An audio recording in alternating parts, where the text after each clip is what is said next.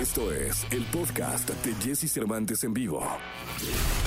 Es momento de que sepas todo lo que pasa en el mundo de la farándula. Estas son las cortas del espectáculo en Jesse Cervantes en vivo. Luego de The Kid Lowry presentó su sencillo Without You con Jimmy Fallon, el cantante australiano se unió a Miley Cyrus para lanzar una nueva versión de su exitosa canción. El artista de 17 años escogió a la famosa para relanzar este gran éxito y expresó su emoción en sus redes sociales. Este tema será presentado el próximo sábado 8 de mayo.